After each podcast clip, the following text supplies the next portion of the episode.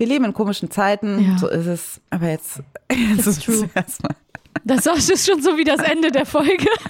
Das ist immer die Konklusion von Boy und Brot. Wir leben in komischen Zeiten, so ist es. Viel Spaß, wir hören uns beim Ja, was sollen wir machen?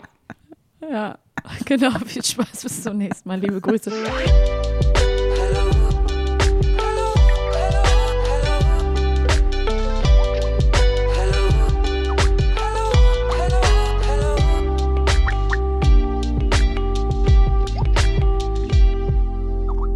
Hallo und herzlich willkommen zu einer neuen Folge Feuer und Brot. Das ist der Podcast von Maxi und Alice, zwei Freundinnen zwischen Politik und Popkultur. Und diesmal nicht in der gleichen Stadt, sehr weit, noch nicht mal auf dem gleichen Kontinent. Schalten uns zueinander zwischen Los Angeles und Berlin. In Berlin begrüßt euch Yes. Maxi. Hallo. Und ich bin in Los Angeles. Yes, ich habe gerade, während du gesprochen hast, gesehen, dass ich vor mir einfach so einen alten Globus stehen habe und habe dann schnell, ganz schnell die Vereinigten Staaten von Amerika nach vorne wo ist gedreht. es denn nochmal? Jetzt habe ich das Gefühl, ich kann genau sehen, wo Ja. du bist. Nein, es ist ein sehr alter äh, Globus, der hier zur Dekoration steht. Der ist auch eine Lampe. Cool, cool, cool. Ich freue mich sehr, dich zu sehen, Alice. Tatsächlich haben wir es gar nicht richtig geschafft, zu telefonieren oder uns mal zu sehen, seitdem du unterwegs bist, weil so viel Ja. los ist. Nee, wir haben nicht mit Bild Krass. telefoniert. Ja. Wir haben uns viel gehört oder geschrieben. Mhm. Also deswegen kam es einem auch nicht so vor. Und ich meine, Sprachnachrichten. irgendwie ist der Januar ja. einerseits, ja, Sprachis, viele Sprachis. Einerseits ist der Januar extrem lahm und andererseits vergeht er wie im Fluge. Also es ist irgendwie beides bei mir. Das Gefühl habe ich auch, aber ich muss es natürlich sagen, ich habe einen sehr luxuriösen Januar. Also ich glaube, ich habe noch nie so einen luxuriösen Januar gehabt. Ich habe Silvester in der Karibik verbracht und dann bin ich nach Los Ui. Angeles geflogen, weil ich hier ein Fellowship vom Thomas Mann Haus habe. Ich bin bis Frühling hier und das Thomas Mann Haus vergibt halt Residenzen für AutorInnen. Und das ist sehr schön. Dann sitzt man in dem Haus, das Thomas Mann gebaut hat, früher, als er in Los Angeles im Exil war, beziehungsweise im Pacific Palisades. Und ich bin tatsächlich im Zimmer von Thomas Mann. Wow. Das heißt, das mache ich und schreibe hier fleißig weiter und gehe noch so eine Recherche nach über Tanz und Identität. Das formt sich auch, aber es wird erst anrecherchiert. Aber es ist sehr schön. Also das heißt, ich habe sehr viel Sonne. Mir geht's gut, aber es ist halt sehr viel passiert. Und ich kann gar nicht glauben, dass immer noch Januar ist, weil ich denke, so normalerweise erlebe ich diese Dinge so innerhalb eines Jahres oder vielleicht innerhalb drei Jahre. Aber das ist jetzt alles irgendwie so komprimiert in einem Monat. Innerhalb von drei Jahren, wow, jetzt möchte ich alles wissen, was noch passiert ist. Nein, nein, also so einfach nur, dass man diese ich Orte glaub, ja. sieht oder so, oder dass man halt so Ja, rumreist stimmt. Ja, und so viel Input einfach, ne? und Hm. neue Leute kennenlernt und keine Ahnung was. Also das ist jetzt gerade irgendwie alles so Ja. eine sehr besondere Zeit. Das heißt, Das 2023 stimmt. ist natürlich wie jedes Jahr auch gerade hier in Kalifornien ist viel passiert, Fluten, Mass-Shootings, also hier passiert irgendwie einiges. Also, dass man im Tumult ist, ist auch immer noch weiterhin so. Aber Klar. ja, es ist halt diese komische Schere zwischen Privatem und Gesellschaftlichen, die wir auch alle aushalten müssen. Ich ähm, war im Vergleich dazu in Köln-Mühlheim letzte Woche. Aber schön, ich vermisse. Ich habe ein Hörbuch eingelesen. Mein Januar ist okay, es geht mir nicht schlecht, aber ja, es ist auch ganz schön anstrengend, weil ich sitze natürlich hier schwanger in Berlin rum und arbeite, arbeite auch recht viel. Und habe ja auch zusätzlich dieses zusätzliche Projekt noch angenommen, wo ich als Host für den Hörspiel-Podcast von Kiddings angefragt wurde, den ich jetzt zusammen mache. Maxi hat mit meinem neuen neuen Homie Podcast. Bürger Lars Dietrich. Ja, voll cool. Es macht auf jeden Fall echt Spaß. Es ist wie gesagt ein Auftragspodcast. Also wir sind da beide als Hosts, Lars und ich, und sprechen nostalgisch über Hörspiele unserer Kindheit. Und Lars kommt ja ursprünglich aus der DDR. Der ist auch natürlich ein bisschen älter als wir. Der wird nächste Woche 50, darf ich auch sagen, glaube ich. Der hat nächste Woche Geburtstag. Und wenn diese Folge online kommt, ist das schon vorbei. Das heißt aber, wir sind natürlich auch zwei unterschiedliche Generationen. Und da bin ich jetzt regelmäßig für im Studio und nebenbei mache ich natürlich meine ganzen anderen Jobs noch. Und das ist einfach gerade viel. Und ich schlage mich aber, finde ich, ganz wacker. Halte gut durch und freue mich aber auch, weil auch bei mir winkt der Urlaub. Ja, ich äh, werde ja auch mich noch auf den Weg machen und dich und eine andere Freundin in Los Angeles besuchen. Wenn alles klappt, und ich das alles vorher nochmal checken lasse und alles gut aussieht, dann wird es bald passieren und ich bin zwei Wochen in LA und das war ich noch nie. Ich freue mich. Ich freue mich sehr. Ich hoffe auch, die Daumen sind gedrückt und ich hoffe, dass alles klappt. Ich gehe jetzt einfach mal davon aus. Ja, dann gibt es nämlich ein Kalifornien-Special. von Feuer und Brot. Ja, genau. Eine gemeinsame Folge aus Cali. Cali. Ja, aber es war auch schon gerade so schön. Es rührt mein Herz, wenn ich dein, dein Bauch ist jetzt schon so gewachsen irgendwie, seitdem ich weg bin.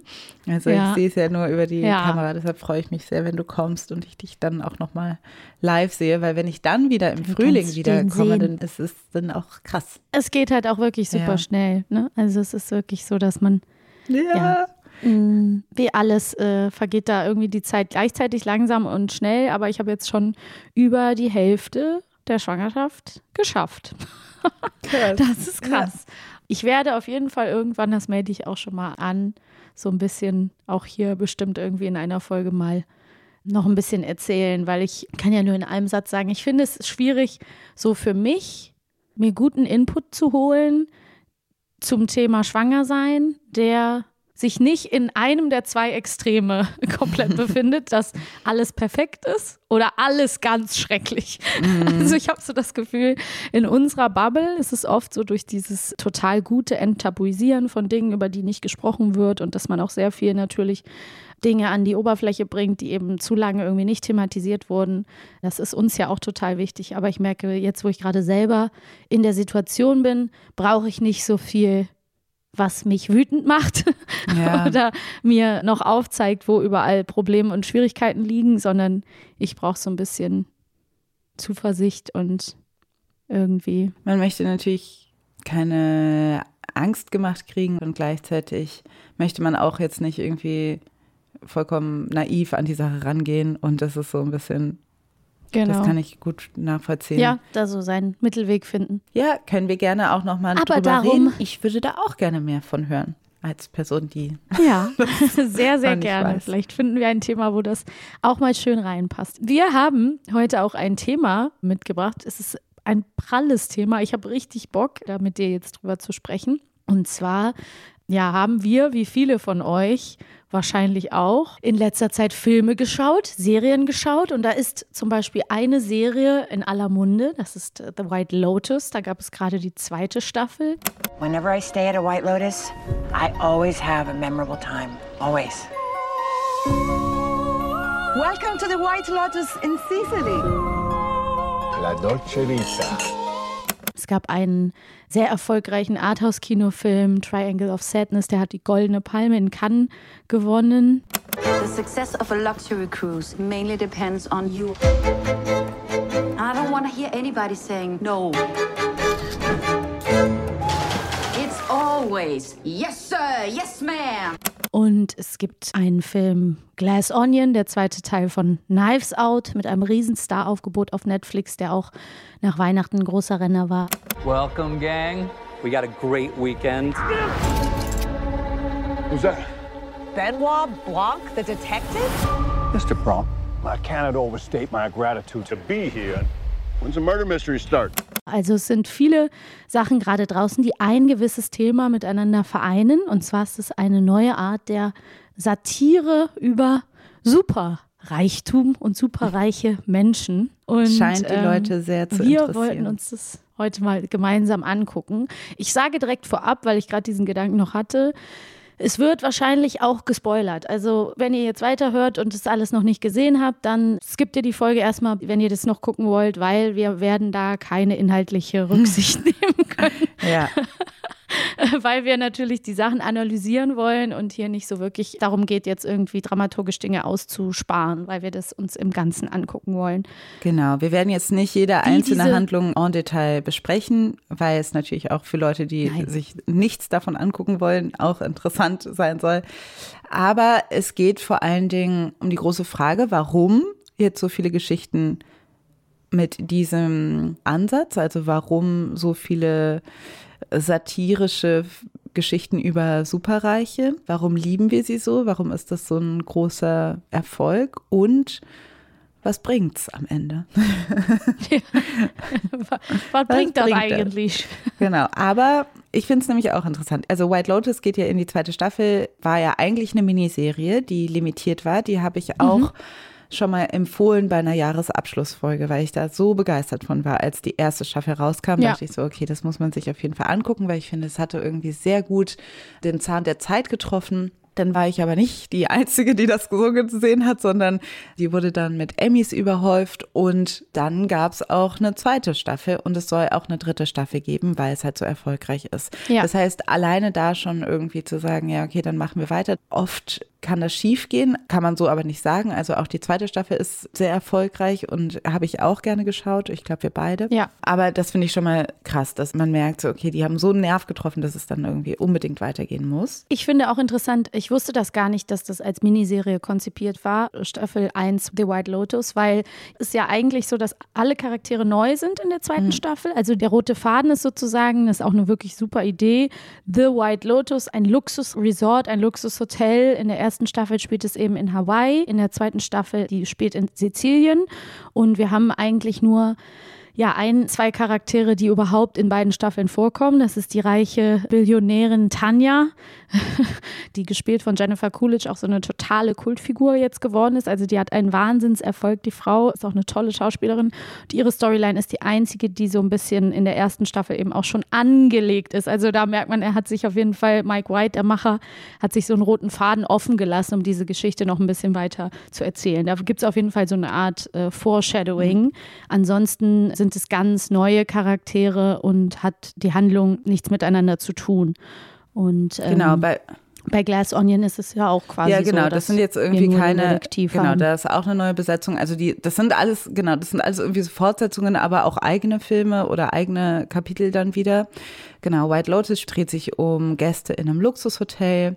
Bei Glass Onion geht es um eine Gruppe von sehr reichen, privilegierten Menschen, die sich auf einer Insel treffen von einem Supermillionär, der spielt Edward Norton, so ein Elon Musk artigen Charakter, so Jeff Bezos Jeff auch, ne? Bezos, ne? Jeff also Bezos so Tech-Billionär, ja. irgendwas in die Richtung.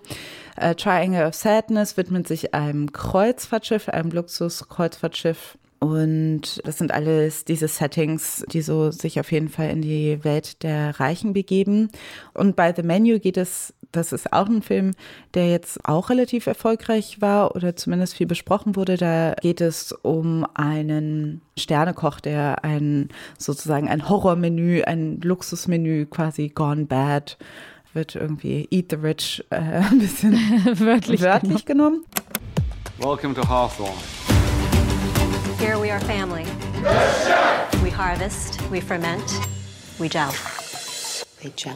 We gel. Also es ist alles diese Welt der Reichen und in diesen ganzen äh, Szenarien passiert auch immer was ganz Schreckliches mit nicht allen Charakteren, aber mhm. mit vielen.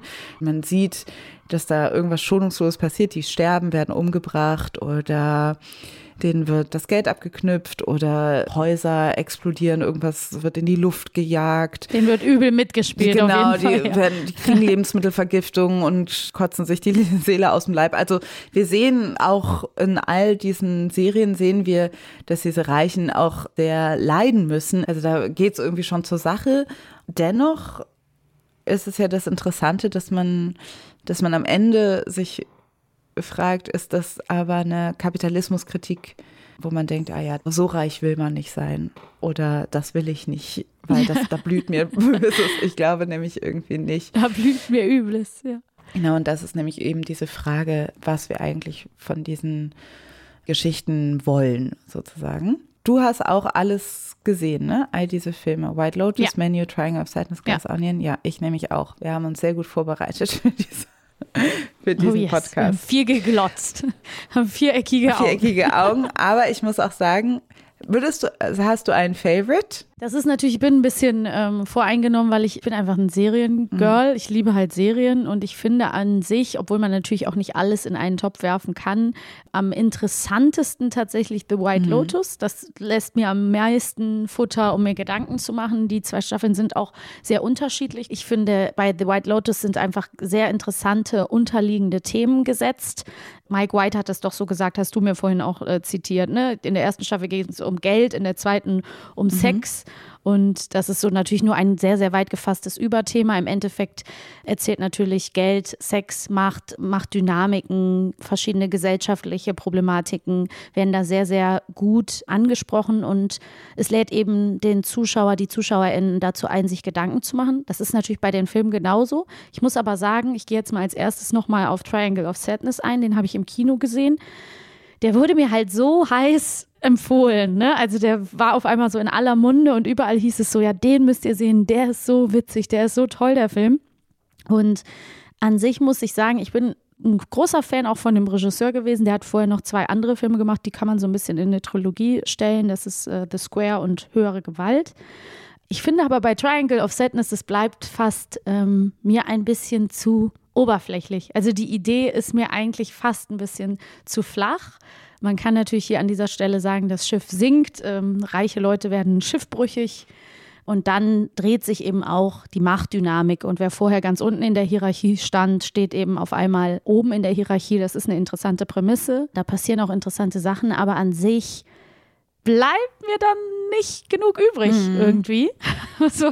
Und ein ähnliches Problem habe ich auch so ein bisschen bei The Menu und Glass Onion. Und zu deiner Frage nochmal, ich finde nicht, dass es bei mir eine Auswirkung hat, dass ich denke, oh, ich wäre nicht gerne so reich, sondern es ist eher so, dass ich finde, diese Filme zeigen doch ein Leben, wo man sitzt und denkt, ja, natürlich kann man diesen Film glauben, das sind zum Teil alles schlechte Menschen und so mhm. weiter, aber das ist ja erstmal prinzipiell alles ganz luxuriös, ästhetisch und schön, bis auf bei ja, dem, was dann bei Triangle of Sadness irgendwann so passiert nach dem Schiffbruch. Mm. Aber an sich klappt die Abschreckung nicht so richtig, zumindest bei mir. Wie ist es bei dir? Mir geht es auch ähnlich. Also ich würde auch sagen, White Lotus ist my favorite of them all. Und mir ging es bei den Filmen Triangle of Sadness, Glass Onion und The Menu auch so, dass ich irgendwie dann da saß und dachte, hm, ja, okay. Was ich mich auch gefragt habe, ist, hätte ich das anders bewertet? Hätte ich zum Beispiel vor allen Dingen Triangle of Sadness anders bewertet? Hätte ich The White Lotus vorher nicht gesehen?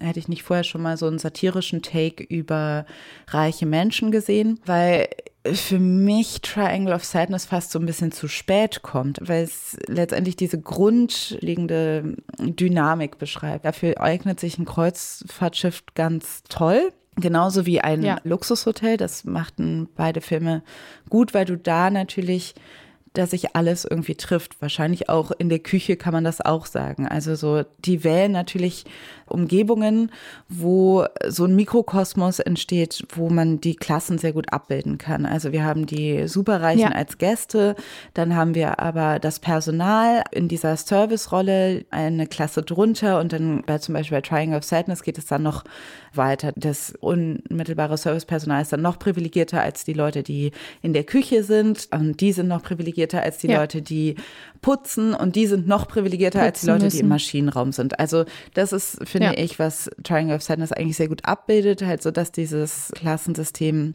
sehr weit irgendwie runtergeht und wenn die dann schiffsbrüchig werden, dass sich das dann umdreht, weil man sich eigentlich fragt, so was können reiche Menschen eigentlich, was tragen die eigentlich dazu bei?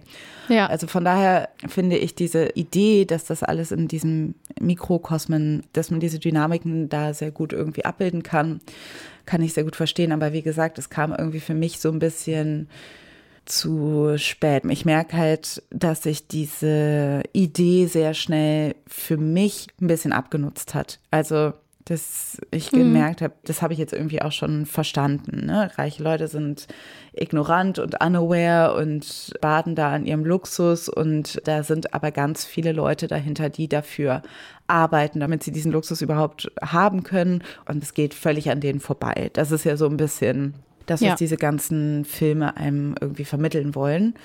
Bei The Glass Onion ist es vielleicht noch mal ein bisschen anders. Ja, du hast, finde ich, das sehr gut anschaulich geschildert mit ja diesem Mikrokosmos, der irgendwie aufgebaut wird. Und ich denke auch Glass Onion ist ein bisschen ein anderer Fall oder ne, steht auch noch mal ein bisschen für sich, weil das eben das meiste komödiantische irgendwie hat. Also das ist so sehr comicartig zwischenzeitlich. Mhm. Ne? Das haben die anderen Filme vielleicht in Teilen auch, aber bei dem ist es am extremsten. Und ich gebe dir insofern auch total recht, dass es ja auch schon den Film Parasite gab, der ja den Oscar gewonnen hat wo es eben auch um zwei Familien, um Klassenunterschiede und um sozusagen die parallele Welt der in der Hierarchie unten stehenden Menschen gibt, die sozusagen für den Reichtum der Reichen arbeiten und da ist es eben so, dass es so, ja, sogar in, auch ganz blutig gipfelt und äh, es ist quasi ein Thriller mit sehr blutigen Elementen und da, ist ja auch schon eine ähnliche Ausgangssituation gewesen und vor allen Dingen die Staffel 1 von White Lotus hat ja auch viele Elemente, die es in Triangle of Sadness zum Beispiel auch gibt.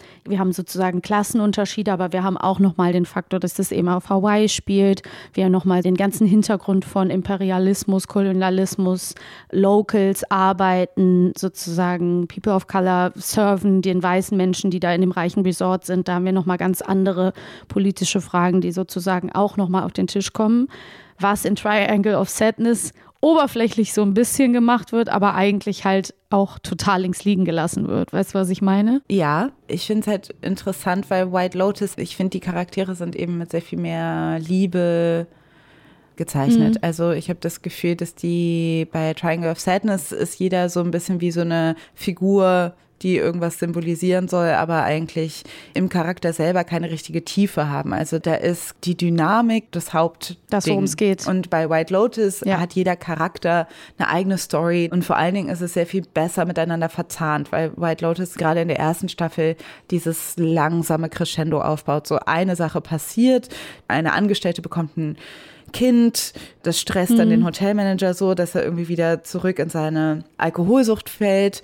Dann hat er ein Zimmer falsch gebucht und lässt sich deswegen aber auch auf so einen Machtkampf ein, was er normalerweise vielleicht nicht machen würde. Ja. Und dann das und das und das. Es ist sehr viel besser miteinander so verbunden. Aber weil du gerade Parasite nochmal angesprochen hast, der große Take, den Parasite ja auch aufgemacht hat, ist, Klassendynamiken so zu erzählen, dass man sagt, ja, letztendlich das System ist quasi mhm. größer als der individuelle Charakter. Also das will Triangle of Sadness einem ja so ein bisschen erzählen und ich glaube White Lotus auch, dass alle quasi so ein bisschen gefangen sind in ihren Positionen, dass wir ganz viele Anti-Helden haben, die aufeinandertreffen. Ja. Also alle sind irgendwie flawed Characters. Also es gibt nur privilegierte und weniger privilegierte Leute. Und das ist, glaube ich, was, was Leute irgendwie interessant finden oder auch ein bisschen nahbarer oder nachvollziehbarer finden. Und das ist auf der einen Seite, glaube ich, auch, da steckt ein großer Kern Wahrheit drin, der, glaube ich, wichtig ist. Auf der anderen Seite finde ich zum Beispiel White Lotus oder Triangle of Sadness will ja quasi sagen, ja, wenn ihr reich werdet, dann werdet ihr genauso. Ich finde den Tonfall von Parasite wirklich interessant, eben auch durch den Schluss und wie das Ganze aufgelöst wird, ist es genau das, was du auch gerade sagtest, ne? dass sozusagen das System ist größer als wir. Am Ende gibt es nur Verlierer, alles ist furchtbar, aber man weiß irgendwie, das System ist so schlimm. Ne? Also das ist so ein bisschen das, was über dem Ganzen schwebt, weil ja auch, wie du sagst, keiner ist nur sympathisch, keiner ist perfekt in Parasite. Ne? Alle Menschen haben, machen Fehler, sind grausam zueinander und am Ende ist immer so die Frage, wer ist jetzt im Recht? Ne? Und das macht es irgendwie so auch so mhm. interessant und so gut. Und ich finde, natürlich ist es auch immer schwierig, eine Serie mit einem Film zu vergleichen, weil natürlich hat The White Lotus einfach viel mehr Zeit, das alles das aufzubauen und natürlich dadurch auch viel mehr Möglichkeiten, die Charaktere in äh, Tiefe zu bringen. Aber dennoch bin ich schon der Meinung, dass ja, gerade bei Triangle of Sadness, das eben dann doch so ein bisschen platt bleibt. Und ich spreche hiermit auch für alle, die es noch nicht gesehen haben, eine Triggerwarnung, kotzen aus für diesen Film. Das ist wirklich heftig, was da in der Mitte passiert. Mhm. Und was da gezeigt wird, das ist wirklich schonungslos. Und ich finde es so ironisch, Alice, die Vorstellung, dass dieser Film dann da in Cannes gelaufen ist oder auf den ganzen krassen, schicken Filmfestivals oder ne, überall, wo die Reichen und Schönen quasi selber sitzen. Und es ist so ein bisschen auch immer für wen ist dieser Film? Das ist auch so ein bisschen Preaching mm. to the Choir. Also Leute kommen in ihren schicksten Roben, kriegen die Austernhäppchen noch kurz vorher ausgehändigt, haben den Champagner und dann sitzen sie da und sind so, oh, oh, oh, sind wir alle schlecht, aber jetzt gehen wir wieder ins äh, Adlon zurück und gehen unserer Wege. Also so ein bisschen ist das so yeah. das, was ich so vor mir sehe, auch bei diesen Filmen. Ne? Also dass man irgendwie denkt, für wen ist das denn jetzt hier gerade? Und mhm. natürlich sitzt man davor und denkt, boah, sind das Arschlöcher, die haben das irgendwie verdient mhm. in dieser Art von Film. Das bei The Menu auch, da steckt immer so was, ein moralischer Gedanke dahinter, den wir irgendwie brauchen. Ja, aber am Ende ist es mir dann doch irgendwie auch so ein bisschen, es, es beantwortet mir keine Frage. Voll, da sprichst du nämlich einen guten Punkt an, weil die Geschichten an sich okay. Also die erzählen alle was, was irgendwie relevant ist und machen das auch gut aber wo du die Grenzen irgendwie merkst oder wo du merkst, hm, irgendwie, was ist hier los, ist, wenn du die Zuschauenden mit einbeziehst oder mit berechnest, so wie das Bild, was du gerade gezeichnet hast, finde ich auch perfekt, wenn du halt merkst, ja, da wird dann in Cannes, wird das dann gefeiert oder dann kriegt The White Lotus ganz viele Emmys und alle sind so Küsschen hier, Küsschen da, dass du dann halt doch merkst, am Ende, es ist halt eine reiche Bubble. Also natürlich gucken den auch ganz viele unterschiedliche, aber letztendlich ist es so, die Leute, die den machen, die diese Filme machen, mhm. die Leute, die diese reichen Leute spielen und so weiter, das sind alles reiche Menschen die ja. was über reiche Leute erzählen und dann das irgendwie ihren reichen Friends zeigen und dann wird das irgendwie bei den Award-Shows, bei den elitären Award-Shows irgendwie alles gezeigt und man fragt sich irgendwie, ja, okay, was soll das hier, was bringt es? Die Frage ist halt so, inwiefern können reiche Menschen, weil es sind alles sage ich mal, reiche Menschen, die dann irgendwie den Ruhm und die Ehre bekommen. Letztendlich könnte man auch einen satirischen Film über reiche Menschen auch an einem Filmset machen, von den reichen SchauspielerInnen bis zu den armen KabelträgerInnen oder so. Ne? Also letztendlich passiert ja, ja genau klar. das, was sie da irgendwie darstellen, wahrscheinlich genau am Set und wahrscheinlich sind die Verträge alle genauso kacke, dass bestimmte Leute, man ja. könnte das ja, also letztendlich ist es, hat es dann Absolut. auch schon wieder was Ausbeuterisches, wenn jetzt nicht irgendwie, wenn es weil toll wäre jetzt zum Beispiel gewesen, was zum Beispiel bei dem Film Malcolm and Marie der Fall gewesen ist, ist, dass quasi äh, der Film mhm. sehr low budget gedreht worden ist, aber dass, als er an Netflix verkauft worden ist, alle aus der Crew beteiligt worden sind an diesem Verkauf. Also wirklich alle Beteiligten. Ah, also ah, ja. es gibt eine Art natürlich Verträge zu machen oder Filme zu machen, die darauf aus sind, dass nicht die Schere zwischen wer am meisten von diesen Filmen profitiert, das kann man natürlich alles regeln oder handeln. Aber das mhm. natürlich diese Filme, glaube ich, soweit ich das gesehen habe, ist das nicht der Fall. Bei Glass Onion zum Beispiel hat Netflix die Rechte von diesem Knives Out für 450 Millionen Dollar gekauft und ich glaube, der Autor oder der Regisseur selbst haben alleine 100 Millionen Dollar davon bekommen. Millionen. So geil, dass du halt super rich wirst dafür, dass du eine Klassenkritik machst. Also das ist natürlich irgendwie das Kapitalismus-Paradox. Paradox, Paradoxon, ne? Dass du halt irgendwie halt denkst, ja, okay. Also sage ich mal, die Konstruktionen drumherum sind dann schon mal fragwürdig. Ja, gerade bei Glass Onion ist ja auch der Cast einfach unfassbar äh, dick budgetiert. Das wird man ja einfach, da kann man ja von ja. ausgehen. Ne? Also da sind ja einfach Superstars drin wie ja Edward genau. Norton. Also Danny die Craig Produktion an sich so hat 40 so Millionen gekostet. Also das sind dann nochmal, also 450 ja, Millionen. Hätte ich jetzt sogar fast gedacht, sogar noch ja, 450 mehr. Millionen. Ich frage mich auch, wer bekommt denn? Also der Film hat 40 Millionen gekostet, aber die Rechte haben 450 Millionen gekostet. I don't ja. know how it works, aber es ist. Kann aber auch sein, dass es noch für die, die dann die Nachfolger gilt. Ich habe nämlich, glaube ich, auch was so darüber gelesen, weil es, davon wird es auf jeden Fall auch noch ein oder genau. zwei weitere ja. Teile geben. Wir sind gespannt darauf. Aber ja, ich finde, das, ist eben so ein Problem, was wir haben, dass es irgendwie so ist, Reiche machen Filme darüber, wie bescheuert Reiche ja. sind. Ne? Das ist so ein bisschen das eine. Oder Millionäre spielen blöde Millionäre. Mhm. Das ist irgendwie so sehr ja, paradox daran. Und die andere Frage ist auch, obwohl ich auch einmal ganz kurz in einem Nebensatz sagen muss, als ich, als Maxi zum Beispiel, sehe dann irgendwie so eine Jennifer Coolidge in dieser Rolle, die nochmal so als ältere Frau irgendwie nochmal so ein Hoch erlebt und nochmal so einen Erfolg feiert. Die war immer eine witzige Frau, die hat immer komische Rollen gespielt und hat irgendwie echt sozusagen wenig äh, Blumen bekommen, mhm. wenig, mhm. wenig Lob für das irgendwie. Also sie war immer so ein bisschen im Hintergrund. Und dann Mike White, der Regisseur, war ja sogar bei Survivor, was ja so eine Art Dschungelcamp ist. Ne? Ich glaube, der hat in äh, School of Rock mitgespielt mit Jack Black Mr. irgendwann, Schneebly. hat so eine Ja, lustige hat, Rolle gespielt. School of Rock geschrieben auch, ja. Hat er auch geschrieben, ja. Und es, ich, ich finde, zum Beispiel bei denen denke ich mir auch immer so, wenn ich die jetzt sehe auf der Bühne und die sich so freuen, weil ich glaube, Jennifer Coolidge war auch mit beteiligt daran, das irgendwie zu verkaufen, das ähm, Projekt. Dann freue ich mich einerseits und denke so, ja, wie cool, ihr kriegt nochmal irgendwie eure Flowers, euren Lob, euren späten Erfolg, aber gleichzeitig ist es natürlich immer so, ja, äh, ändert es halt nichts daran, wer dann irgendwie so, äh, ja, super erfolgreich damit ist und wer dann dafür auch gefeiert wird. Und, Ja, es ist ähm, eben so ja. relativ, ne? Also, weil ja klar, Jennifer Coolidge Ja. in diesem Kontext Hollywood dann der Underdog ist und man sich dann freut, dass sie Ja. jetzt irgendwie, aber natürlich ist Jennifer Coolidge auch eine der erfolgreichsten SchauspielerInnen.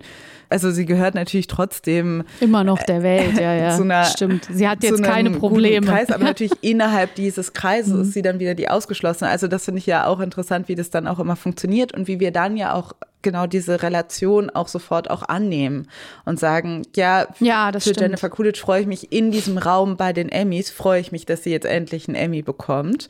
Ja, mir geht's ja auch so. Ich finde die auch super sympathisch. Mhm. Ich finde Mike White auch sehr sympathisch. Ich finde auch sein Storytelling toll. Oder ich, wie gesagt, mir gefällt White Mhm. Lotus. Und zum Beispiel hat Jennifer Coolidge auch irgendwie bei ihrer Emmy-Rede gesagt, Mike White worries about everything. He worries about animals Mhm. and people and the world und so weiter. Und ich kann mir vorstellen, dass es ihm wirklich um eine Gesellschaftskritik geht. Aber Mhm. das, was halt am Ende da steht, ist, dass sie aus diesem System nicht ausbrechen können. Was das Strukturelle angeht, was die Filmproduktion angeht, gilt ja auch für den Cast. Also, dass du Ja. jetzt natürlich ganz viele Filme hast, die sich sehr darum drehen, dass es um weiße Menschen geht und wie äh, scheiße die sind. Aber das wiederum gibt natürlich wiederum den Leuten eine sehr gute Excuse, einfach so hauptsächlich einen weißen Cast zu haben, weil die Geschichte natürlich nur funktioniert, wenn es hauptsächlich weiße Menschen sind, die diese Sachen Ja. spielen oder zumindest ne, dem irgendwie dann nochmal diese Kritik, was Race angeht, irgendwie damit reinspielt oder das wieder spiegelt. Das heißt, das finde ich nämlich auch wieder so interessant, dass jetzt irgendwie diese ganzen Filme gefeiert werden. Und wer hat dann am Ende was davon? Das sind dann halt irgendwie auch mit diesen ganzen Bestrebungen, dass man sagt, die Emmys und die Oscars, alles ist immer so weiß, aber dann irgendwie die gesellschaftskritischen Filme und Serien sind halt auch hauptsächlich mit einem weißen Cast. Dann sagen sie, ja, genau, das finden wir jetzt, das wäre jetzt besonders toll.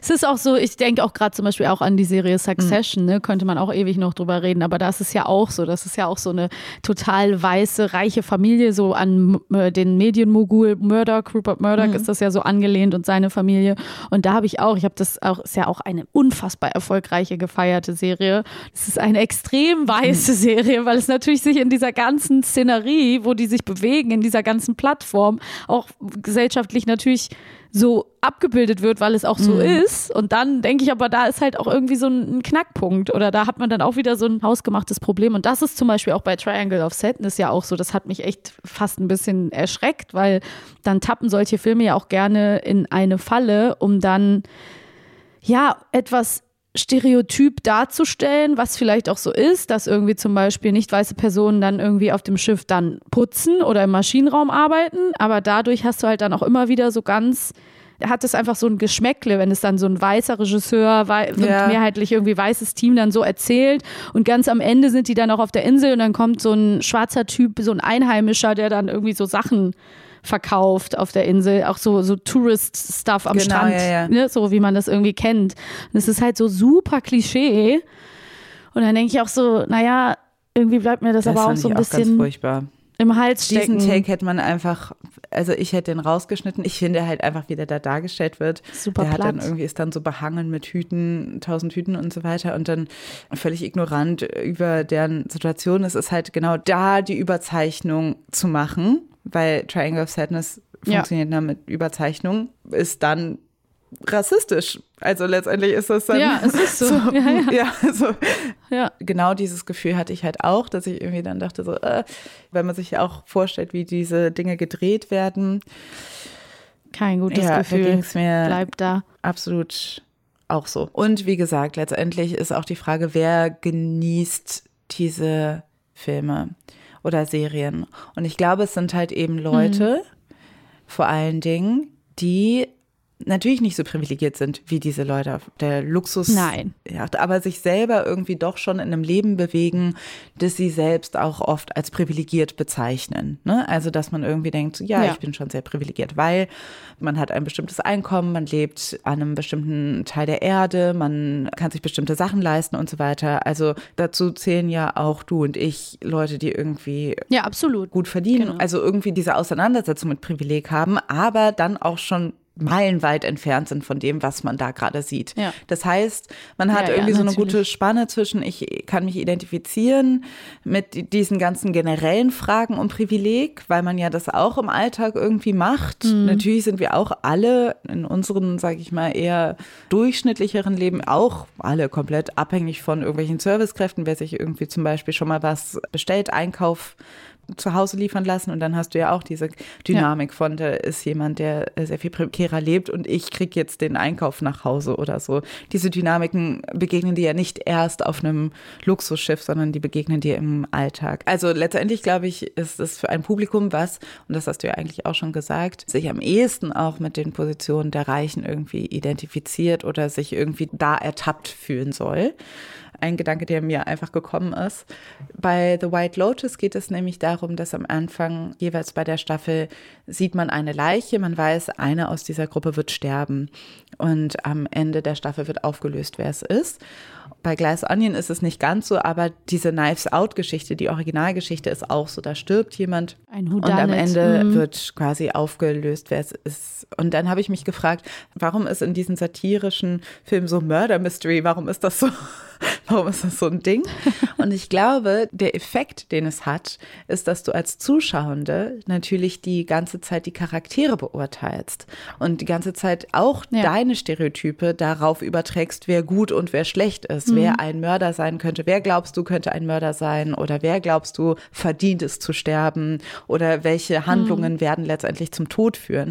Und das fand ich zum Beispiel sehr interessant, insbesondere auch bei der zweiten Staffel. Ja. Wer davon ausgegangen ist, dass die Sex SexarbeiterInnen sterben oder wer davon ausgegangen mhm. ist, dass die AssistentInnen sterben. Mir ist aufgefallen, dass viel mehr Leute davon mhm. ausgegangen sind, dass irgendwelche Frauen sterben werden und dass mhm. dann doch sehr viele davon ausgegangen sind, dass die SexarbeiterInnen sterben, wo ich Echt? Also zumindest ja. im Internet ist mir das aufgefallen. Mhm. Oh, und ja. da habe ich gedacht, das würde Mike White nie machen. Ja. Das wäre so Klischee. Aber ich finde das einfach nur interessant, diesen Effekt, dass es quasi mit einrechnet, dass die Leute diskutieren werden und selber ihre Vorurteile mhm entlarven. Und das hier ist so ein bisschen auch ein Erfolg bei The White Lotus. Es bringt dich schon in die Situation als Zuschauerin, dich zu fragen, wer hat es verdient zu sterben. Und das ist eben mhm. auch bei Glass Onion so und bei The Menu ist es mhm. auch so. Bei The Menu ist es auch ganz krass so, dass man so das Gefühl hat, von dir wird auch so ein bisschen verlangt, das zu kaufen, dass man einfach sagt als Prämisse, das sind schlechte Menschen, die haben es nicht anders mhm. verdient. Ne? Und das ist natürlich sehr einfach gedacht. Also genau das ist diese moralische Instanz oder dieser moralische Ton, der da so drunter liegt, den ich vorhin schon einmal kurz so angesprochen habe. Und ich finde bei The White Lotus zweite Staffel, es gibt wirklich viele Sachen und was auch an der zweiten Staffel mir besonders gut gefällt, obwohl ich erst immer gesagt habe, die erste finde ich besser, ist eben dieser komplette Shift in Machtdynamiken. Mhm. also in der zweiten Staffel passiert es wirklich so, dass alle, es gibt ja auch diese ganze Scammer-Storyline mhm. mit den Sexarbeiterinnen, die du gerade angesprochen hast, dass man wirklich so sagen muss, im Gegensatz zur ersten Staffel ist es hier wirklich so, dass ja, sich Machtverhältnisse drehen. Mhm Ne? Also das funktioniert so. Die eine schafft es irgendwie dem Pianisten den mhm. Job abzuluxen, ne? die nächste verschafft sich irgendwie Geld und ja, es ist wirklich in allen möglichen Bereichen so, wenn man sich das anguckt, dass sich da eben die Machtverhältnisse so, so drehen und das macht dann irgendwie aber auch natürlich dir als Zuschauer oder mir als Zuschauerin hat es Spaß gemacht. Es ist aber auch interessant, wie viele Leute halt das dann auch kritisieren und sagen, ja, aber die sind Scammers und die haben was Schlimmes gemacht und das geht nicht. Und das stellt dich halt auch wieder so vor so eine moralische Bewertung, mhm. obwohl natürlich die Serie dir ganz klar erzählt, dass es für die gescammten reichen Menschen total egal ist. Ne? Also dass es im Endeffekt wirklich keinen Unterschied machen wird auf deren Leben. Ja. So, das finde ich einen total wichtigen Punkt, dass wir halt sozusagen das natürlich auch kaufen unter der Prämisse, es gäbe gute Menschen und schlechte Menschen und es gibt gute Reiche und schlechte Reiche. So ein bisschen dieser Effekt von, wer hat es verdient zu sterben und wenn jemand halt ein guter Mensch ist, dann würde man natürlich ganz anders da drauf gucken. Aber dabei gibt es ja in dem Sinne nicht dieses ganz explizite Menschen in zwei Lager aufteilen. Die einen sind gut gut und die anderen sind böse. Und das kann man ja überhaupt nicht so einfach beantworten, diese Frage. Genau, und das macht halt White Lotus sehr viel besser als jetzt zum Beispiel The Menu oder Glass Onion, dass man denkt irgendwie, okay, man guckt diese Gäste an in diesem Luxushotel und denkt, alle sind einfach Arschlöcher auf ihre Art und Weise. auf der anderen Seite kann man sich besser mit diesen Leuten identifizieren oder sie kommen einem irgendwie trotzdem näher. Also, dass man merkt, die sind halt nicht nur Arschlöcher. Es sind halt nicht nur Menschen, die irgendwie mhm. schlecht sind, sondern die sind ein bisschen scheiße, weil sie auch scheiße sein können, weil sie keine Konsequenz daraus tragen, weil sie halt reich sind. Aber sie haben auch ganz viele, sag ich mal, menschliche Bedürfnisse oder Sehnsüchte oder keine Ahnung was. Mhm. Das dreht sich immer so hin und her und ich glaube, das macht es irgendwie in ihren Charakteren sehr viel interessanter. Aber zum Beispiel bei The Glass Onion oder bei The Menu ist mir aufgefallen, dass es quasi auch darum geht, dass es halt schlechte reiche Menschen gibt. Ne? Also dass die bei mhm. The Menu sitzen da Gäste, die alle Dreck am Stecken haben, die alle irgendwie was gemacht haben, was sie nicht hätten machen sollen. Einer hat seine Frau betrogen, die anderen haben irgendwelche Papiere gefälscht. Die kriegen das alle irgendwie so zurückgespiegelt auf, auf einem Taco. Das ist sehr schwer zu erklären.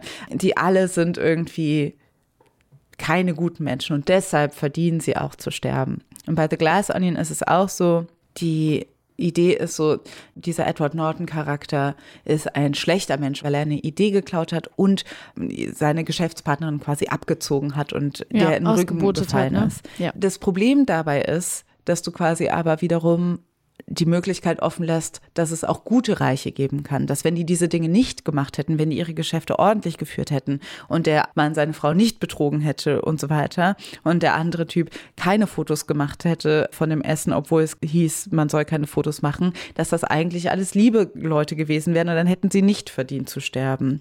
Das heißt, es geht so ein bisschen an der Klassenkritik so ein bisschen vorbei es lenkt es halt auf die falsche Fährte in der Hinsicht, dass man denken kann, ja, solange reiche Menschen gut sind, ist es nicht schlimm, dass sie so viel Geld haben. Darum geht es ja eigentlich nicht mhm. oder darum sollte es in der Klassenkritik nicht gehen, dass man sagt, das sind alles böse Menschen und deshalb haben die das alles nicht verdient. Also das ist natürlich mhm. immer geht einher mit Ausbeutung, aber es sollte einfach nicht diese große Ungleichheit geben. Und es sollte einfach nicht sein, dass es irgendwie diesen Luxus gibt auf der einen Seite und diese Ausbeutung auf der anderen Seite. Egal, ob du der netteste Mensch bist oder nicht. Und das finde ich halt manchmal so ein bisschen ja, schwierig. Ja, und das ist dass es einzelnen Menschen eben möglich ist, so viel Geld anzuhäufen und anzuhäufen und anzuhäufen und dass es einfach mehr ist, als du in zehn Leben mhm. ausgeben könntest. Ne? Also so, dass einfach die Verhältnismäßigkeit nicht mehr ja. gegeben ist und das schon lange nicht mehr gegeben ist und das Geld ja auch an anderen Stellen der Gesellschaft ja. fehlt und die Schere einfach immer weiter ja. auseinandergeht. Und das sind natürlich auch, muss man sagen, in den Filmen Plotholes. Mhm. Ne? Also so einfach ist es nicht, weil der Mann, der zum Beispiel seine Frau äh, betrogen hat, sitzt da ja auch mit seiner Frau. Mhm. Was hat die denn jetzt eigentlich gemacht? Ne? Also was war bei der auf dem Taco, muss man auch noch so gucken. Und auch dieser Schauspieler, das fand ich auch so lustig, der hat einfach nur einen doofen Film gemacht. Das war so seine Sünde. Der hatte doch so irgendwie Hello Mr. Sunshine oder so und hat dann gesagt, er hat den nur wegen dem Geld gemacht. Und dann war auf seinem Taco war so das Filmplakat und ich habe so nicht so verstanden, was jetzt das Schlimme daran war. Aber dass er vielleicht da keine Liebe empfunden hat bei der Arbeit. Naja, wie du sagst, das ist eine sehr einfache Beantwortung der Frage und Trotzdem sind natürlich ein paar spannende Gedanken so drin, dass man sagt, viele dieser Menschen, die bei The Menu an diesem Abend sitzen, was ja auch wirklich toll so inszeniert ist, ist ja so, du hast mir auch gesagt, ne, die haben mit dem Macher von Chef's Table zusammengearbeitet. Mhm. Wenn dem so ist, ist es auf jeden Fall total getroffen. Ich fühle mich zum Beispiel auch total mhm. ertappt, weil du hast eben gesagt, wir gucken das auch und sind natürlich weit davon entfernt, aber man geht eben auch mal gern schick essen. Natürlich nicht auf dem Level, aber mhm. man freut sich auch mal, wenn man mal in einem schicken Laden sitzt, wo man irgendwie mehrere Gänge bekommt mhm. und dann feinen Wein und so. Und das ist natürlich was, wo man sich auch total mit identifizieren kann. Und gleichzeitig macht es natürlich irgendwie so eine Frage auf, von wegen, ist den Leuten da eigentlich alles egal? Die versuchen gar nicht wirklich sich zu wehren, die hinterfragen gar nicht mehr, die schätzen nicht mehr wert. Wieder viele moralische Anknüpfungspunkte, die man auf jeden Fall sich natürlich irgendwie fragen kann. Aber letztendlich ist eben die Frage, können Filme überhaupt uns so beeinflussen, berühren, inspirieren, dass wir wirklich losgehen und sagen, wir verändern naja, jetzt was. Ich würde schon sagen, es kann natürlich so oder so dargestellt werden. Und das, was alle ja. Filme halt tatsächlich machen, außer Triangle of Sadness, ist, dass alles extrem ästhetisch dargestellt wird. Ja, das ne, stimmt. Du guckst The White Lotus und denkst ja, dieses Hotel in Hawaii sieht schön aus oder in Sizilien oder das Essen sieht toll aus. Das heißt, du gehst da raus und denkst, eigentlich würde ich auch gerne mal sowas mhm. erleben. Die Hotels sind ja auch genau. ausgebucht, ne? In, die White Lotus so. Hotels sind ausgebucht. Das heißt, it doubles down on, ja, Luxus ist schön, Luxus mhm. ist toll, es ist, ist geil. geil. Anstatt irgendwie zu versuchen, das irgendwie so darzustellen, dass man da überhaupt gar keinen Bock drauf hat macht es eigentlich das Gegenteil und sagt, nee, es ist so, wie es ist, es ist ganz toll. Aber da könnte man ja auch anders gegensteuern. Und Triangle of Sadness macht das ein bisschen, die gehen so ein bisschen mit dieser Ästhetik mit, ja. aber dann versinkt das alles. Ich weiß nicht, wie lange diese Szene ist. Die geraten in einen Sturm und gleichzeitig wird allen Leuten schlecht. Auf der einen Seite wegen der Wellen, auf der anderen Seite wegen der Lebensmittel. Wegen Lebensmittel. Und es beginnt eine Kotztirade und gleichzeitig überfluten die Toiletten und so weiter und alles spürt. Also es wird einfach dreckig. Es ist so ekelhaft. Es ist so, also es, ist, es ekelt einen richtig an. Man muss da auch durch als Zuschauer da einfach irgendwie viel zu lange, also so, wenn man es ja. kaum mehr aushalten kann und einfach erlöst werden will. Ich saß da oh. schwanger im Kino, alles, mir war eh schon so schlecht.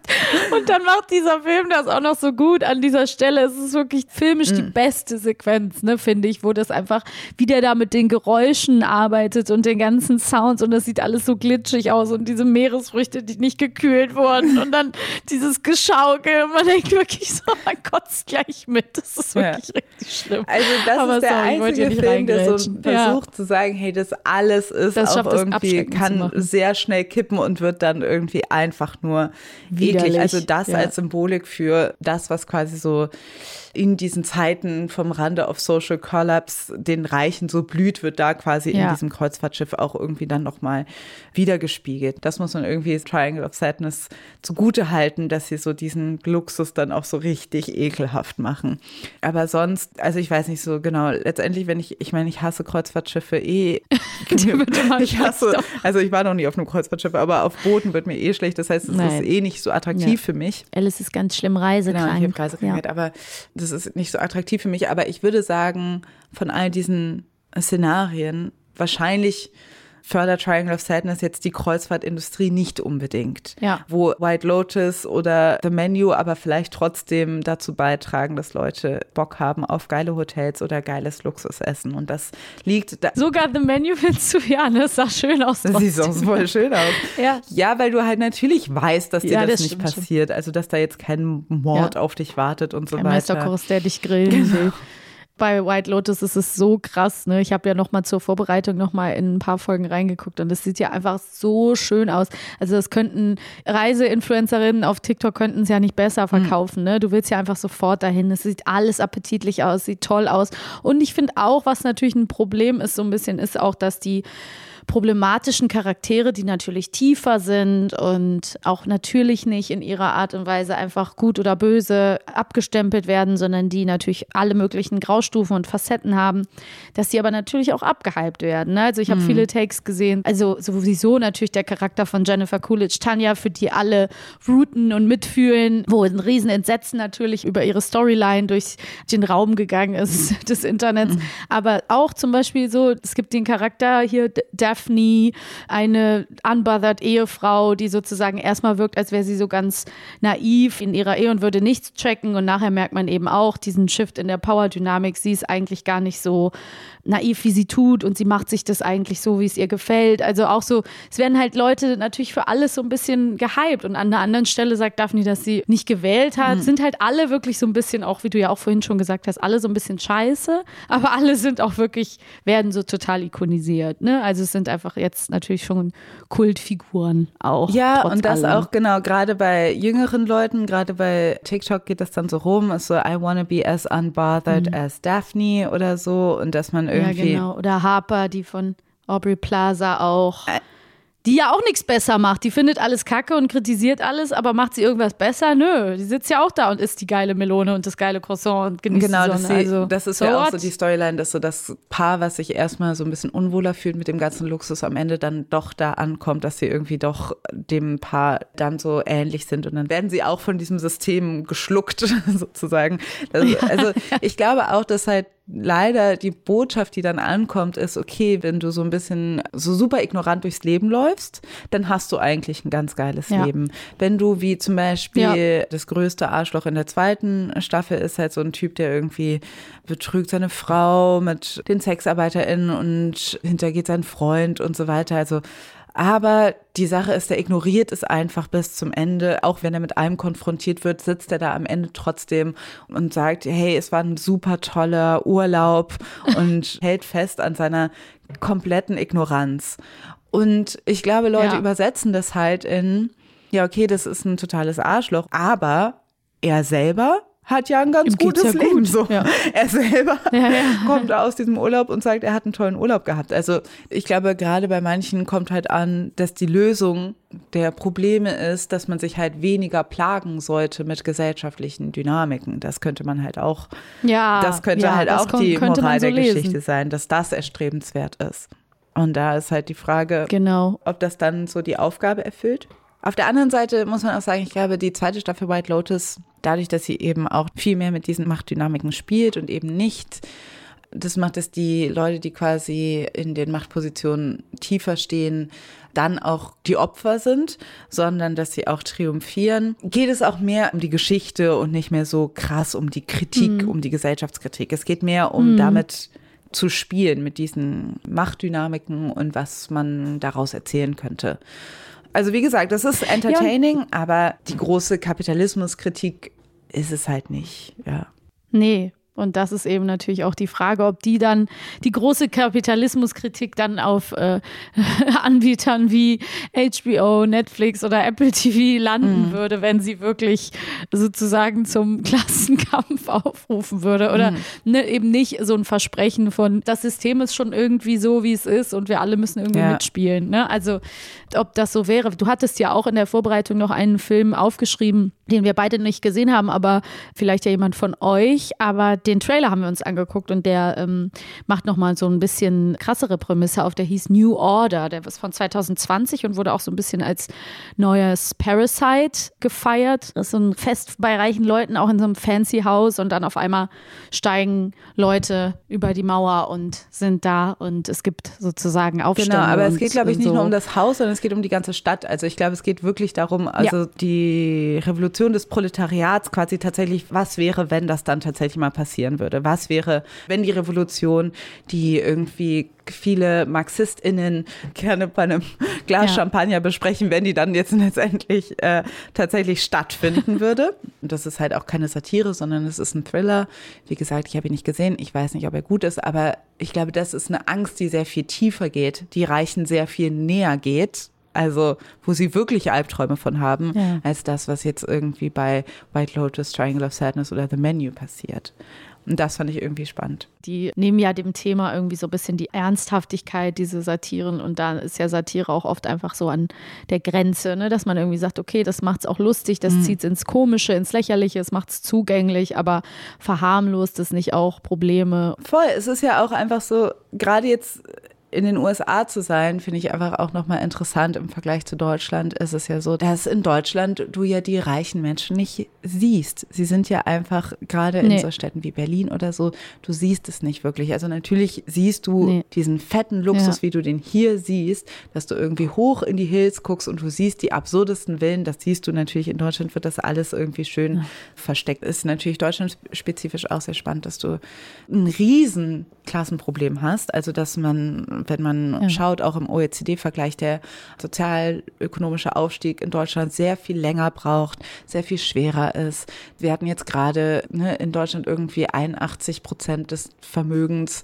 an ein mhm. Prozent der Bevölkerung gehen und so weiter. Also in Deutschland brennt der, der Baum, was ja. das angeht. Und es muss dringend sich was ändern. Also es müssen Maßnahmen zur Umverteilung ganz, ganz dringend brauchen wir die, weil das wird nicht mehr lange gut gehen. Nee. Also so in diesem Luxus äußert sich das sehr viel versteckter. Also es ist wie so eine kleine Parallelwelt, die man so wirklich nicht so richtig mit dem, die ja, nicht so offensichtlich es, ist. Es wird ja auch immer so ganz schlimm verhandelt und ganz schlimm kommuniziert, weil zum Beispiel, wenn man irgendwie dann, ich gucke ja immer regionale mhm. Nachrichten jeden Abend auch und dann ist es wirklich immer so, jeden zweiten Abend irgendwelche, also es ist ja nur ein Beispiel, aber irgendwelche Sachen mit der Tafel und wie dann da, es gibt Aufruhr bei der Tafel, Menschen gehen aufeinander mhm. los oder Menschen kommen mehrfach zur Tafel und dann wird gesagt, wie schlimm das ist und früher gab es das nicht und, ähm, und dann wird irgendwie über die Moral der Menschen an der Tafel gesprochen, anstatt irgendwie zu sagen so, warum reden wir nicht darüber, warum wir überhaupt Tafeln brauchen mhm. und warum viel mehr Menschen auf diese Tafeln angewiesen sind auf einmal und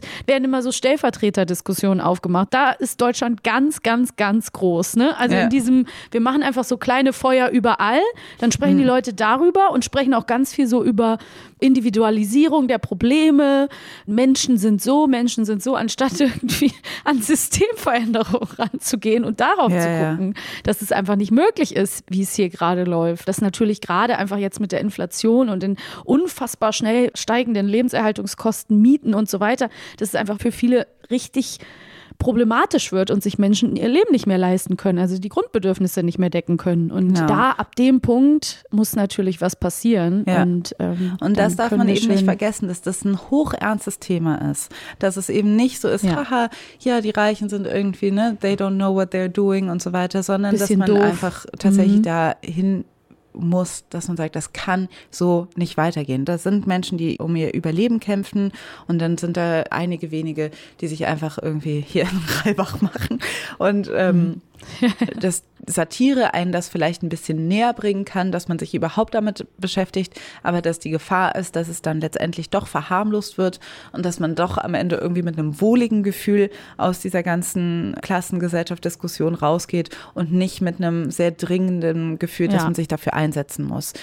Wir leben in Berlin. Es gibt eine sehr große politische Bewegung, die sich irgendwie darum kümmert, die trotzdem immer mehr Unterstützung bekommen kann. Ich finde so Initiativen wie Deutsche Wohnen enteignen. Das sind wichtige Bestrebungen, aber letztendlich brauchen die immer mehr Unterstützungen und das sind wichtige Impulse, weil wir, wie gesagt, eine unglaublich hohe Schieflage haben, die immer schiefer wird. Und ja, das ist immer noch sehr, sehr ernst. Wie viel können Geschichten oder wie viel können Serien und Filme dann tatsächlich auch dazu beitragen, dass man aufgerüttelt wird? Ich weiß es nicht natürlich ein bisschen, das ist immer limitiert. Am Ende geht es darum, dass man halt anfangen muss zu handeln. Erbschaftssteuer, Erbschaftssteuer und Ding, ja, ja, genau. All diese Dinge mhm. müssen angegangen werden. Da ist einfach so der Kern, den ich glaube ich auch sehe, ist, weil egal wie viel Geld man hat oder nicht, was Leute nicht aufgeben wollen, ist der Traum von Luxus. Und das ist ja auch das, womit diese ja. Serien spielen, dass du halt irgendwie siehst, der Luxus ist noch da. Das heißt auch dass man sich irgendwie dahin träumen kann und dass Leute Angst haben, das aufzugeben, diesen Traum von Luxus. Ja. Aber eigentlich muss man sagen, Leute, ne, wie wäre es, wenn wir diesen Traum von unglaublichem Luxus aufgeben und dafür alle besser leben würden? Und nicht nur einige Die wenige. leben können. Fände ich eigentlich besser, aber, ja, aber ne, ist ist, auch, ist nur ein Vorschlag, ist, ist nur ein Take, so den ich irgendwie habe. Aber ähm. nein, es ist eigentlich der perfekte Schlusstake. Aber ich bin manchmal trotzdem immer wieder entsetzt oder überrascht, sage ich mal, dass so Dinge wie Paradise Papers, Panama mhm. Papers oder so rauskommen können und nicht Leute einfach mehr ausflippen. Ne? Also es, es, gibt auch so, oft fehlt einfach so ein Unrechtsbewusstsein. Ich denke auch so oft, wenn ich irgendwo Lewis mhm. Hamilton sehe, der ja da so eine Rolle gespielt hat, ne, ja. ne, bei der Steuerhinterziehungsgeschichte, war ja nur einer von vielen ja. Protagonisten. Ne? Und ich immer so denke, ja, das ist kein cooler Typ. Zahl deine Steuern, mhm. du stiehlst literally von Leuten. so Und dann Leute sagen, Lewis Hamilton hat mehr Steuern gezahlt als du in deinem ganzen Leben. Und ich ja. denke so, ja, aber ich Prozentual, aber nicht. Ja nee, es ist halt wirklich, aber die Leute sind so, die wollen halt diese Lüge auch immer glauben, von jeder kann es schaffen und irgendwie diese Lüge der Chancengleichheit und jeder, der reich ist, hat dafür gearbeitet und hat das irgendwie total verdient. Ja, I don't know. Es ja. ist wirklich manchmal ein bisschen, das sind, ich, ein bisschen ja. zäh und unverständlich. Also das ist letztendlich immer noch der Kern aller Ungerechtigkeitsdiskurse. Eine Geschichte, die ich aber auch noch am Ende empfehlen will, weil ich ja. habe das hier schon mal empfohlen, aber in Atlanta, Staffel 3, gibt es eine ganz tolle Folge, Ja. wo es nämlich nicht um einen super reichen Menschen geht, sondern es geht um diese Frage der Reparation. Es wird so ein Szenario aufgemacht, das ist jetzt auf USA bezogen, aber dass dann auf einmal eben es einen Präzedenzfall gibt und dann können schwarze Menschen Leute auf Reparations verklagen und auf einmal gibt es dann eben diesen großen Shift und du siehst irgendwie immer mehr, wie so diese Social Dynamiken zusammenfallen. Und es endet damit, dass so Mhm. in einem Restaurant sieht man dann so ganz viele weiße KellnerInnen, die ganz viele schwarze Menschen bedienen, weil jetzt irgendwie sich so the tides have turned. Also ich finde, das ist so schön zu Ende gedacht. Ich mag eigentlich diese großen auch Fantasieerzählungen, das würde ich gerne mehr sehen. Also so tatsächlich irgendwie Dystopien, Utopien, wie man es nennen würde, wie die Welt aussehen würde, würden wir diesen Shift hinkriegen, diesen diesen Klassenshift auf einer gesamtgesellschaftlichen Ebene und nicht nur in einem Hotel oder irgendwo, sondern wenn das alles irgendwie kippen würde, das würde ich gerne sehen. Ich glaube, das würde was ja. bringen. Atlanta hat auf jeden Fall auch ein paar äh, echt Ja. gute, gute Gedanken umgesetzt in der Staffel. Also Atlanta auch nochmal zum Abschluss als Tipp an euch. Yes. Hey, liebe Alice, wir sind an diesem Sonntagabend äh, zum Ende gekommen. Danke für dieses schöne Gespräch. Danke. Bei mir ist Sonntag Und, Mittag ähm, mittlerweile, die nächste- 11.22 Uhr. Bei dir ist es jetzt schon spät. 20.22 Uhr. Ja, neun Stunden liegen Es geht noch. Aber ich muss gleich mal was zu Und ich Abend muss jetzt essen. mal Das hab ich frühstücken. Ich check jetzt gleich mal, wie das hier mit meiner Spur geklappt hat. Naja, aber so viel zu uns. Wir hören uns hoffentlich nächsten Ja. Monat wieder. Wir freuen wir- uns, wenn ihr uns weiterhin Auf jeden zuhört. Fall. Freuen uns auch immer auf Feedback. Let us Klar. know, wie ihr die Folge fandet. Und ja, Themenwünsche auch immer gerne her damit. Ja. Und ich sage danke fürs Zuhören. Danke, danke dir, dir. Maxi. Bis dann. Bis bald. Ciao. Ciao. Das war Feuer und Brot. Konzept von Alice Hasters und Maximiliane Hecke. Der Schnitt kommt von Christian Eichler. Und die Intro-Musik von Chris Sommer. Wenn ihr uns unterstützen wollt, dann erzählt euren Freundinnen von uns oder teilt die Folge auf Social Media. Oder ihr hinterlasst uns eine Bewertung in eurer Podcast-App. Wir hoffen, ihr seid auch beim nächsten Mal wieder mit dabei und bis bald. Tschüss. This message comes from BOF sponsor eBay. You'll know real when you get it. It'll say eBay Authenticity Guarantee. And you'll feel it. Maybe it's a head turning handbag, a watch that says it all, jewelry that makes you look like the gem, or sneakers and streetwear so fresh every step feels fly. eBay gets it. So look for the blue check mark next to that thing you love and be confident that every inch, stitch, sole, and logo is checked by experts. With eBay Authenticity Guarantee, you can trust that feeling of real is always in reach. Ensure your next purchase is the real deal. Visit eBay.com for terms.